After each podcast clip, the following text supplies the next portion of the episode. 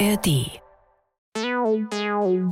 Die JustizreporterInnen, der ARD-Podcast direkt aus Karlsruhe. Wir sind dabei, damit ihr auf dem Stand bleibt.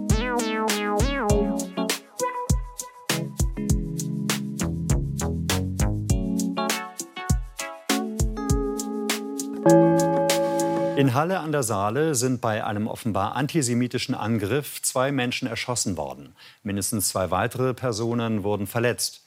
Am Nachmittag meldete die Polizei eine Festnahme. Die Schüsse fielen in der Innenstadt von Halle im Paulusviertel. Dort soll der schwer bewaffnete Täter versucht haben, in eine Synagoge einzudringen.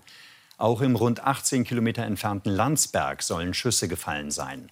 Die Bundesanwaltschaft hat die Ermittlungen übernommen. Das war die Tagesschau vom 9. Oktober vergangenen Jahres. Ich bin Michael Nordhardt und ich und ich denke, wir alle erinnern uns an diesen Tag.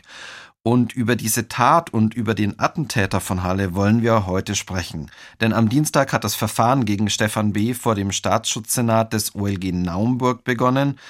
Kolja Schwarz, mein Justizreporter-Kollege, war am Dienstag beim Prozessauftakt und heute, Kolja, bist du hier. Hi. Hi, grüß dich, Michael.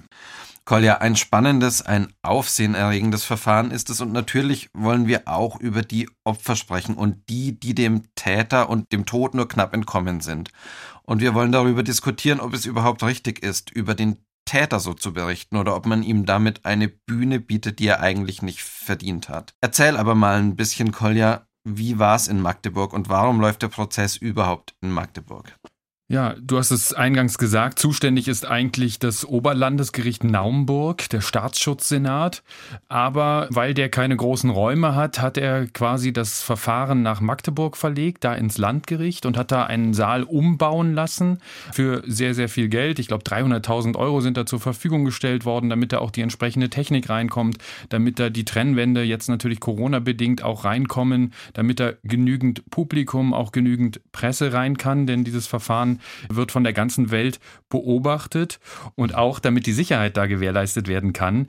Denn ähm, das ist natürlich auch ein Verfahren, bei dem es sehr, sehr hohe Sicherheitsvorkehrungen gibt. Ich war am Dienstag da, du hast es gesagt, beziehungsweise ich bin Montagabend nach Magdeburg gereist, weil ich nicht akkreditiert war und trotzdem in den Saal wollte, um diesen anstehen. ersten Tag zu sehen. Ich musste anstehen und man wusste überhaupt nicht, wie viele Zuschauer da kommen. 50 Plätze gab es, neben den Plätzen für die Journalisten und ich war dann um 10 vor 5 am Gericht morgens und äh, habe da gewartet. Ab 7 sollte Einlass sein und um 10 Uhr sollte eigentlich der Prozess beginnen. Ich war dann auch der Zweite, der da überhaupt am Gericht war und bin dann als einer der Ersten in das Gericht gekommen. So um kurz nach 7 saß ich dann ganz vorne im Saal, habe dann allerdings nochmal weitere fünf Stunden gewartet, weil aufgrund dieser Sicherheitsvorkehrungen der Prozess sich so verzögert hat, dass es dann erst um 12 Uhr losging. Ich habe an dem Tag Twitter ein bisschen verfolgt. Da ist gleich große Kritik laut geworden an der Organisation. Wie hast du das empfunden? Ja, also natürlich äh, ist das schwierig, wenn ein Prozess um 10 losgehen soll und man weiß auch, dass man da diese Sicherheitsvorkehrungen äh, durchführen muss und die Menschen alle durch Sicherheitsschleusen durchbringen muss, dann kann man es vielleicht auch ein bisschen besser organisieren, dass es nicht zwei Stunden zu spät losgehen muss. Aber natürlich lernt man auch durch so ein Verfahren und wird das sicherlich hoffentlich an den nächsten Prozesstagen anders und besser machen. Du hast es gesagt, allein im Saal hast du dann nochmal fünf Stunden gewartet, aber irgendwann war dann der Moment da und dann ist der Angeklagte reingeführt worden. Wie hast du das erlebt? Wie hast du ihn erlebt? Ja, also ich war erstmal verwundert. Er wurde natürlich von äh, ja, gut ausgestatteten Sicherheitsmenschen da reingebracht, die auch vermummt waren äh, mit Waffen und so weiter. Und er kam an Hand- und Fußfesseln da in den Raum und wirkte erstmal sehr, sehr klein und schmächtig und überhaupt nicht wie der starke Täter, den man sich so vorgestellt hat, von dem man ja diese Bilder noch im Kopf hat. Äh, da war er selbst ausgerüstet mit Helm und Weste und so weiter. Also er wirkte komplett anders. Und dann setzte er sich hin und suchte ganz bewusst den Blick in die Kameras. Er guckte eigentlich jeden an, jede Kamera, jeden Fotografen und auch sonst die Menschen im Saal und hatte da so einen ja sehr ernsten, bösen Blick, möchte ich fast äh, sagen, aufgelegt und wollte, glaube ich, zeigen, er ist hier der starke Typ und ein bisschen verwundert war man dann wieder, als er irgendwann im Prozess anfing zu sprechen. Einer eher piepsigen Stimme, sehr starker Dialekt. Und klar, das ist so das, was man so äußerlich von ihm erlebt hat. Aber dann ging es natürlich um die Inhalte und das war schon starker Tobak. Also er hat da schon versucht, seine Ideologie weiter zu treiben, weiter zu verbreiten im Gerichtssaal, sein, sein Hass auf Juden, auf Muslime. Und die Richterin hat ihm dann aber diese Bühne nicht geboten, würde ich sagen, ist ihm immer wieder in die Parade gefahren, hat auch gesagt, wenn Sie hier in meinem Gerichtssaal nochmal Straftaten begehen, wenn Sie hier Menschen beleidigen, Menschen unwürdig behandeln, dann kann ich Sie auch dieses Gerichtssaals verweisen, dann werden wir ohne Sie weiter verhandeln. Also das war eine klare Drohung und ähm, natürlich hat er trotzdem das loswerden können, seine Meinung da loswerden können, aber die Richterin hat ihm Grenzen aufgezeigt. Also du hast gesagt, er sucht die Bühne, er hat sich da produziert sozusagen. Das ist ja eher ungewöhnlich. Hat er denn versucht, seine Taten klein zu reden, sich zu verteidigen oder wie war da seine Strategie? Nee, ganz im Gegenteil. Also man erlebt das ja oft in so Prozessen auch, dass die Anwälte erstmal dem Mandanten sagen, wir sagen erstmal nichts, wir hören uns das erstmal an und genau, vielleicht wenn man spricht im, man. Wenn man ans NSU-Verfahren denkt, da hat sich die Angeklagte erst sehr, sehr spät überhaupt dann mal über ihre Anwälte geäußert und vorher kein Wort gesagt. Also das ist schon ein Kontrast hier. Das ist das äh, komplette Gegenteil. Man denkt so ein bisschen an den Breivik-Prozess in Norwegen, der sich da auch äußern wollte und ganz bewusst da seine Thesen verbreiten wollte. Und so war es hier auch. Also man hatte nicht den Eindruck, dass die Anwälte überhaupt irgendwie da groß Einfluss noch auf ihn nahmen oder ihm irgendwas sagten. Und er redete sich eigentlich da um Kopf und Kragen, wenn man so will. Also er hat die Taten zugegeben und er hat auch so bei Sachen, wo noch nicht ganz klar war, war das zum Beispiel da ein Mordversuch bei manchen Menschen, die da wegliefen oder hat er dann doch von der Tat abgesehen. Da hat er sich eigentlich eher reingeredet, als dass er sich irgendwie rausgeredet hat. Und damit wir noch mal ein bisschen den Überblick bekommen, um welche Taten es da eigentlich geht, hören wir vielleicht noch mal in eine Tagesschau vom Dienstag rein und da wird noch mal zusammengefasst, was da am 9. Oktober des vergangenen Jahres alles passiert ist. Monatelang hatte er die Tat vorbereitet, Waffen und Munition zum Großteil selbst gebaut. Am 9. Oktober vergangenen Jahres will er die Synagoge in Halle stürmen, doch die Tür hält seinen Schüssen stand. Frustriert ändert er seinen Plan, möchte nun Ausländer in einem Dönerladen erschießen. Zwei Menschen tötet B an diesem Tag, beide sind Deutsche. Trotz Schusswechsels mit der Polizei kann er zunächst fliehen, verletzt weitere Personen schwer, bevor ihn die Beamten schließlich festnehmen können. Kolja, das also nochmal der Überblick. Was genau hat er denn jetzt über diese Taten erzählt? Ja, er ist diesen Tattag sehr genau durchgegangen mit der Richterin, also beziehungsweise die Richterin hat ihn dazu befragt, aber auch zu den Vorbereitungen. Und er hat eben erzählt, dass er das ganz für sich alleine geplant hatte, schon Monate vorher vorhatte. Er hat einmal sich diese Synagoge angeguckt, aber auch nur flüchtig im Vorbeigehen und damals war die Tür offen. Und er hat dann selber ja diese Waffen gebaut. Eigentlich nach der Flüchtlingskrise 2015 hat er schon damit angefangen, denn das das, sagt er, das war der Untergang für Deutschland und da wollte er ein Zeichen setzen und kämpfen. Und deswegen hat er dann diese Tat geplant. Und er hat auch kaum geübt mit den Waffen. Also er hat kaum geübt, ob das richtig gut gehen kann, weil er wollte unter keinen Umständen irgendwo auffliegen, auch nicht im Wald oder so. Er hat keinem von der Tat erzählt. Und er hat dann das ganz so für sich alleine geplant. Und dann erzählt er auch von diesem Tattag, dass er da hingefahren ist zur Synagoge. Und ja, eigentlich dann auch so ein bisschen wie dilettantisch diese Tat dann auch war war, weil die Waffen ja immer wieder versagt haben, nicht funktioniert haben, weil er dann auch nicht reinkam und dann auch irgendwann merkte, er schafft das nicht mehr, er hat da versagt und dann hat er quasi wahllos äh, sich ja andere Opfer gesucht, beziehungsweise er hat ja dann erstmal diese eine Frau erschossen, die da zufällig an der Synagoge vorbeigekommen ist. Die hat ihn irgendwie angesprochen, dass er zu laut sei und ist dann weitergegangen und der hat er dann in den Rücken geschossen. Und ähm, als die Richterin ihn zum Beispiel fragte, ob er da kein Mitleid hätte mit der Frau oder mit den Angehörigen, Angehörigen der Frau. Da sagt er, ja, doch, es täte ihm schon leid, dass er diese Frau erschossen hätte und auch den Mann, den er später noch, einen äh, 20-jährigen jungen Mann, den er später im Dönerimbiss erschossen hatte. Auch das täte ihm ein bisschen leid, aber nur weil er aus seiner Sicht da die Falschen getroffen hätte, weil das eben Weiße waren, wie er sagte, und nicht wie er eigentlich dachte, zum Beispiel bei dem Mann im Dönerimbiss, weil der schwarze Haare hatte, dachte er, das sei ein Muslim gewesen. Also das war schon sehr, sehr hart mit anzuhören, mit welcher Kälte er da vorgegangen gegangen ist und wie er so komplett ohne Mitleid davor geht und immer wieder seine Taten gerechtfertigt hat mit, es muss doch jemand aufstehen und kämpfen und sich wehren. Wenn du das jetzt so erzählst, dann kann man sich natürlich auch vorstellen, wie das auf die Nebenkläger wirken muss, die da im Saal sind. Das sind 43 Nebenkläger, vertreten von 21 Anwälten. Das sind Angehörige, Leute, die da mit in der Synagoge waren, die also selbst um ihr Leben gefürchtet haben. Wie hast du die denn an dem Tag erlebt? Wie haben die reagiert? Ja, die waren an dem Tag stark vertreten und ich habe immer mal wieder zu denen rübergeschaut und da war keine große Reaktion zu verspüren. Jetzt muss man natürlich auch sagen, dieser erste Prozesstag ist erstmal der Tag, wo die Anklage verlesen wird, also erstmal der Tag der Bundesanwaltschaft, die sagt, was wird dem Täter vorgeworfen. Und dann hat eben der Täter die Möglichkeit, sich zur Sache zu äußern, wenn er das denn will. Also das ist ja keine Pflicht, aber es ist sein Recht, sich zu äußern.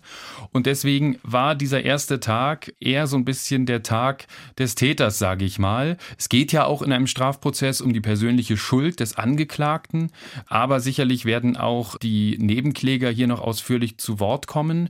Aber zurück zu deiner Frage. An diesem Tag haben sie eben da keine großen Reaktionen erstmal gezeigt, aber sie haben sich danach geäußert und ich glaube, es war für sie auch krass zu sehen natürlich, was der da sagt, aber auf der anderen Seite auch zu sehen, was das für ein Dilettant war und auch ein nicht lebensfähiger Mensch. Er hat ja noch zu Hause im Kinderzimmer gelebt, er ist eigentlich nie rausgegangen, das kam auch raus und er konnte sehr vieles einfach nicht. Zum Beispiel wurde dann, das war eine ganz absurde Situation, als er dann schilderte von seiner Flucht wo er dann plötzlich da ein Taxi klaut und dann in das Taxi einsteigt und merkt, oh, das ist ja ein Automatikauto, ich weiß gar nicht, wie man das hier überhaupt fortbewegt und jetzt blinkt hier auch noch alles so. Also er war bisher nur Autos gefahren, die sich ganz einfach fahren ließen und er kam dann kaum vom Fleck.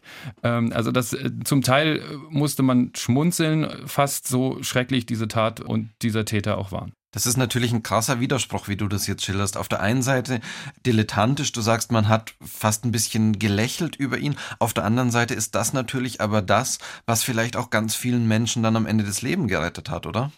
Ja, definitiv, weil eben diese Waffen immer wieder Ladehemmungen hatten und deshalb nicht funktioniert haben und auch weil er die Tat zum Glück nicht so gut geplant hatte, dass er in die Synagoge reinkam.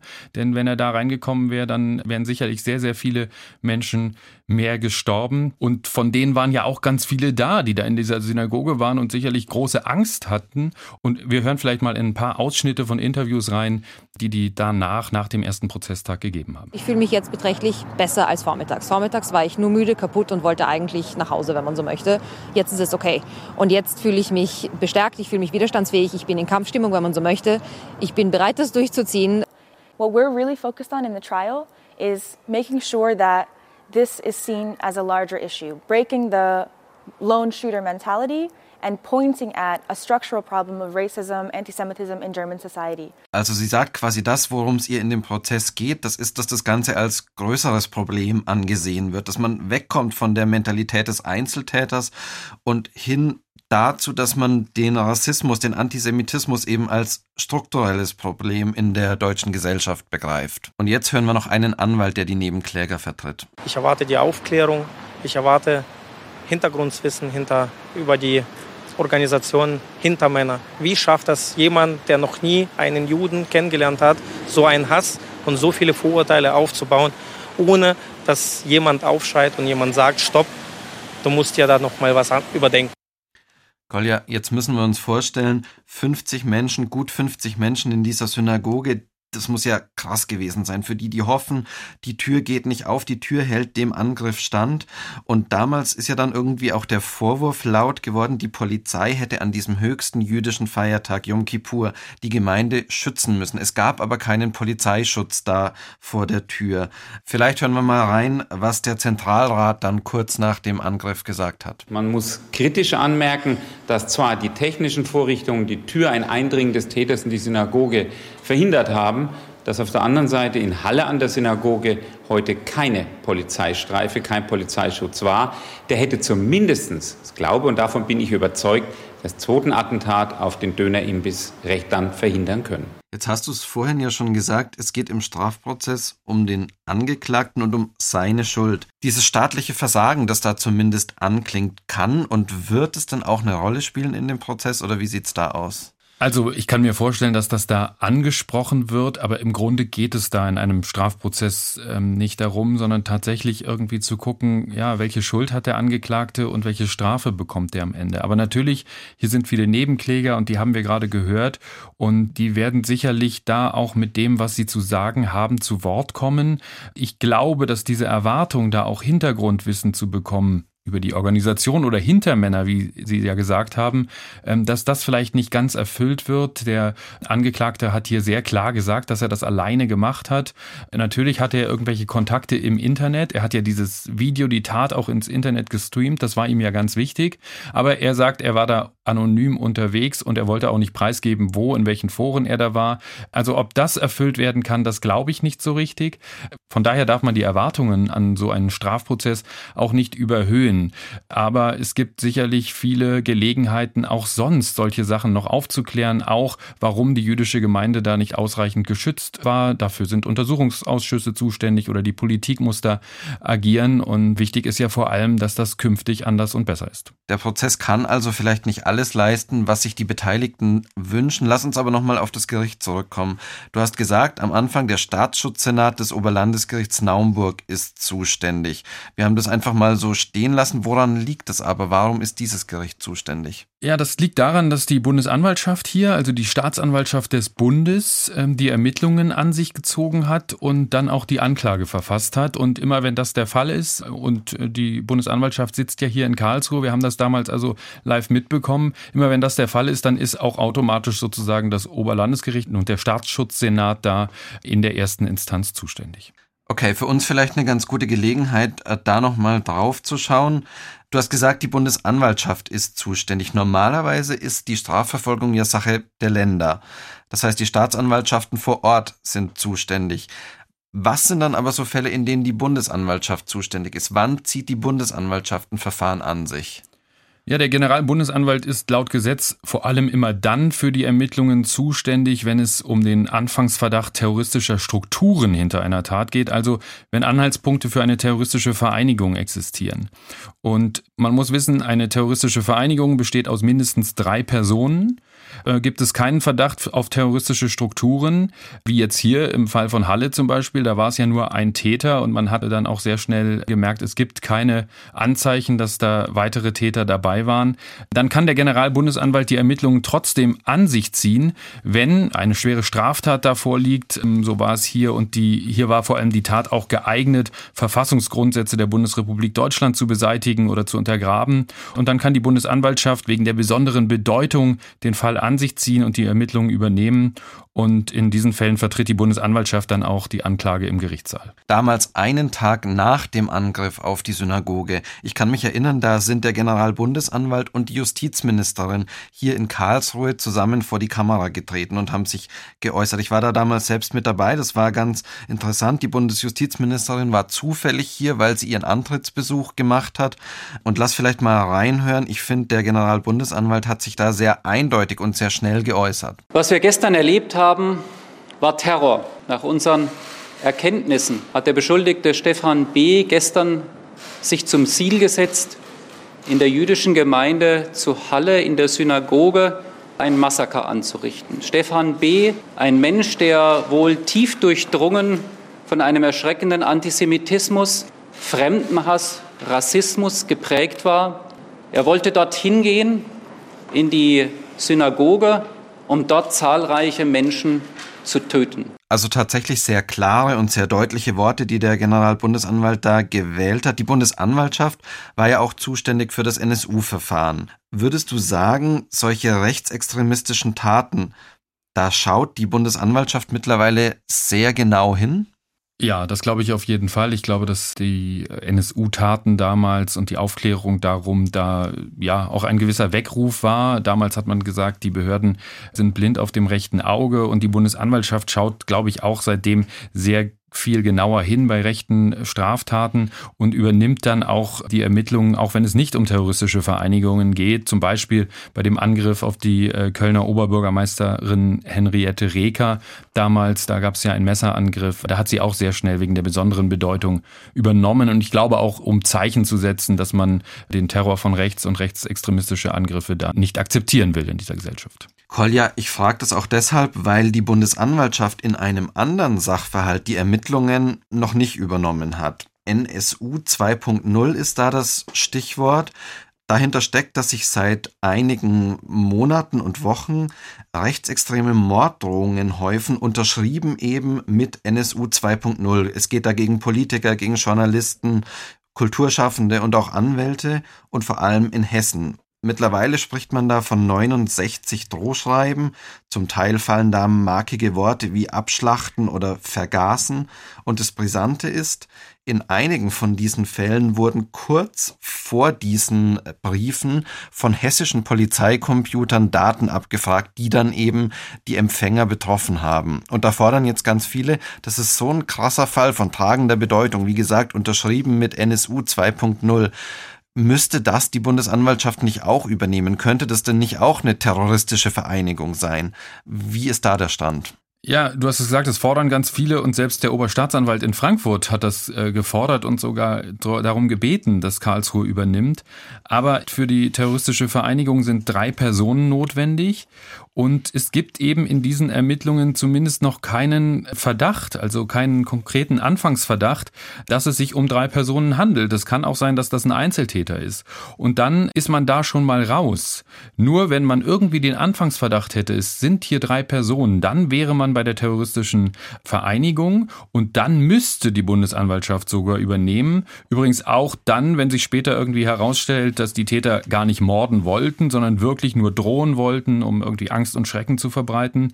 Denn auch das reicht laut Gesetz für die terroristische Vereinigung aus, aber hier eben noch kein Verdacht auf drei Personen. Der Halle-Attentäter war aber ja jetzt auch ein Einzeltäter. Da steckten, das hast du gerade gesagt, auch nicht ewig viele Personen oder zumindest noch zwei weitere mit dahinter. Der Generalbundesanwalt kann ein Verfahren ja auch wegen besonderer Bedeutung an sich ziehen. Warum sagt man also jetzt nicht, okay, NSU 2.0, das könnte schon nach dem, was da, was da in diesen Briefen steht, besondere Bedeutung in dem Sinn haben? Ja, die besondere Bedeutung ist da bestimmt da. Da würde ich auf jeden Fall zustimmen. Und ich glaube auch alle, die da drüber diskutieren, gerade auch, weil Sicherheitsbehörden da involviert sein könnten, also da von den Polizeicomputern was abgefragt wurde, das ist natürlich sehr, sehr krass, wenn sich äh, sowas bestätigt.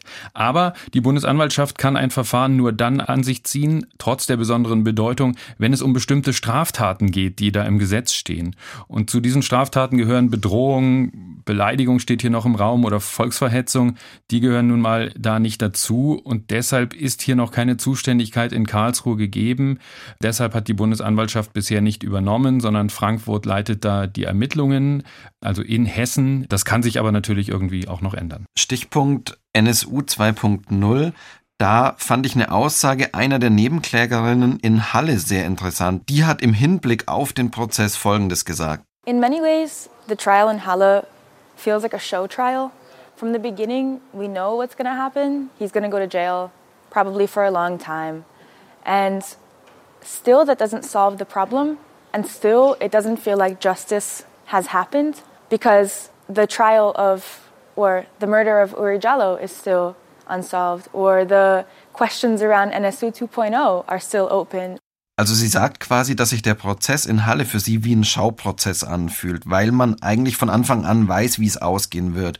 Der Angeklagte wird für sehr lange Zeit ins Gefängnis gehen, sagt sie, und dennoch fühlt es sich für sie nicht nach Gerechtigkeit an, weil es so vieles gibt, so viele Fälle gibt, die eben noch nicht gelöst sind. Und da sagt sie, der Mord an Uriallo zum Beispiel ist noch nicht gelöst oder eben auch die Fragen rund um den NSU 2.0 sind noch offen. Kolja, was sie also meint, ist, es gibt noch viele Probleme in der Gesellschaft, die auch dieser Prozess in Halle jetzt nicht lösen wird. Dennoch lass uns kurz noch draufschauen, wie geht es in dem Verfahren jetzt weiter. Ja, das Gericht äh, hat erstmal 18 Prozesstage angesetzt und wird da sicherlich jetzt viele Zeugen auch befragen. Die Nebenkläger werden zu Wort kommen, können natürlich auch Anträge stellen. Das ist ja das Gute oder das, äh, warum man auch als Nebenkläger auftritt. Man darf die ganze Zeit im Prozess dabei sein, man darf selber Anträge stellen, man darf am Ende auch eine Strafhöhe fordern. Also das wird alles passieren und es wird auch der Sachverständige zu Wort kommen, der sich den Täter sehr genau angeschaut hat, sehr lange mit ihm gesprochen hat hat. Natürlich auch, um zu gucken, ist der irgendwie vermindert schuldfähig oder so. Aber da deutete sich schon an, dass das wohl nicht so sein wird. Also eigentlich sind die Taten hier sehr klar, auch durch die Aussagen des Angeklagten. Von daher glaube ich nicht, dass das jetzt ein jahrelanger Prozess wird, sondern dass man den irgendwie in diesem Jahr noch abschließen kann.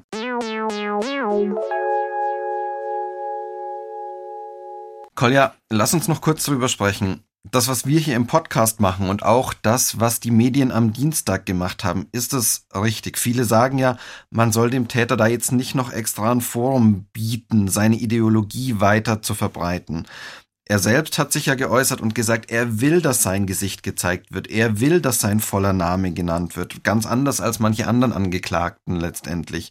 Und die Nebenkläger, die haben darum gebeten, ihm eben keine Bühne zu bieten. Wie siehst du das? Wie sollte man sich da verantwortungsvoll verhalten? Ja, also verantwortungsvoll ist, glaube ich, das richtige Wort. Ich glaube, man sollte sich als Journalist immer fragen, äh, wie berichte ich über so eine Tat und so einen Prozess. Und da kann jetzt nicht die Rolle spielen, was der Angeklagte sich wünscht. In beiderlei Richtung, finde ich. Also es gibt ja ganz oft die Menschen, die sich da nichts wünschen, einfach so vor die Kamera gehen oder eben sich mit Aktenordnern das Gesicht verdecken und nicht wollen, dass der Name genannt wird. Ich finde, wir müssen da eigentlich immer recht gleiche Maßstäbe ansetzen und deswegen war für mich auch klar, ich muss den nicht mit vollem Namen nennen, obwohl der natürlich schon in ganz, ganz vielen Zeitungen mit vollem Namen drin stand. Da gibt's für mich eigentlich gar keinen Grund dafür, warum ich das mache. Das hilft auch nicht den Menschen, die Tat zu verstehen oder den Täter zu verstehen, wenn sie jetzt seinen Namen wissen müssen. Und hinter diesem Menschen gibt es natürlich auch noch Angehörige, die für die Tat nichts können, seine Eltern zum Beispiel. Deswegen finde ich das gar nicht so wichtig, dass man diesen Namen verbreitet. Den kann man abkürzen und so habe ich das in meiner Berichterstattung auch gemacht. Ich finde auch, ich habe es vorhin geschildert, er hat ganz bewusst diesen Blick dann in die Kameras gesucht. Das muss man nicht unbedingt zeigen. Man muss da ihn nicht als den starken Täter zeigen und deswegen kann man diese Bilder verpixeln.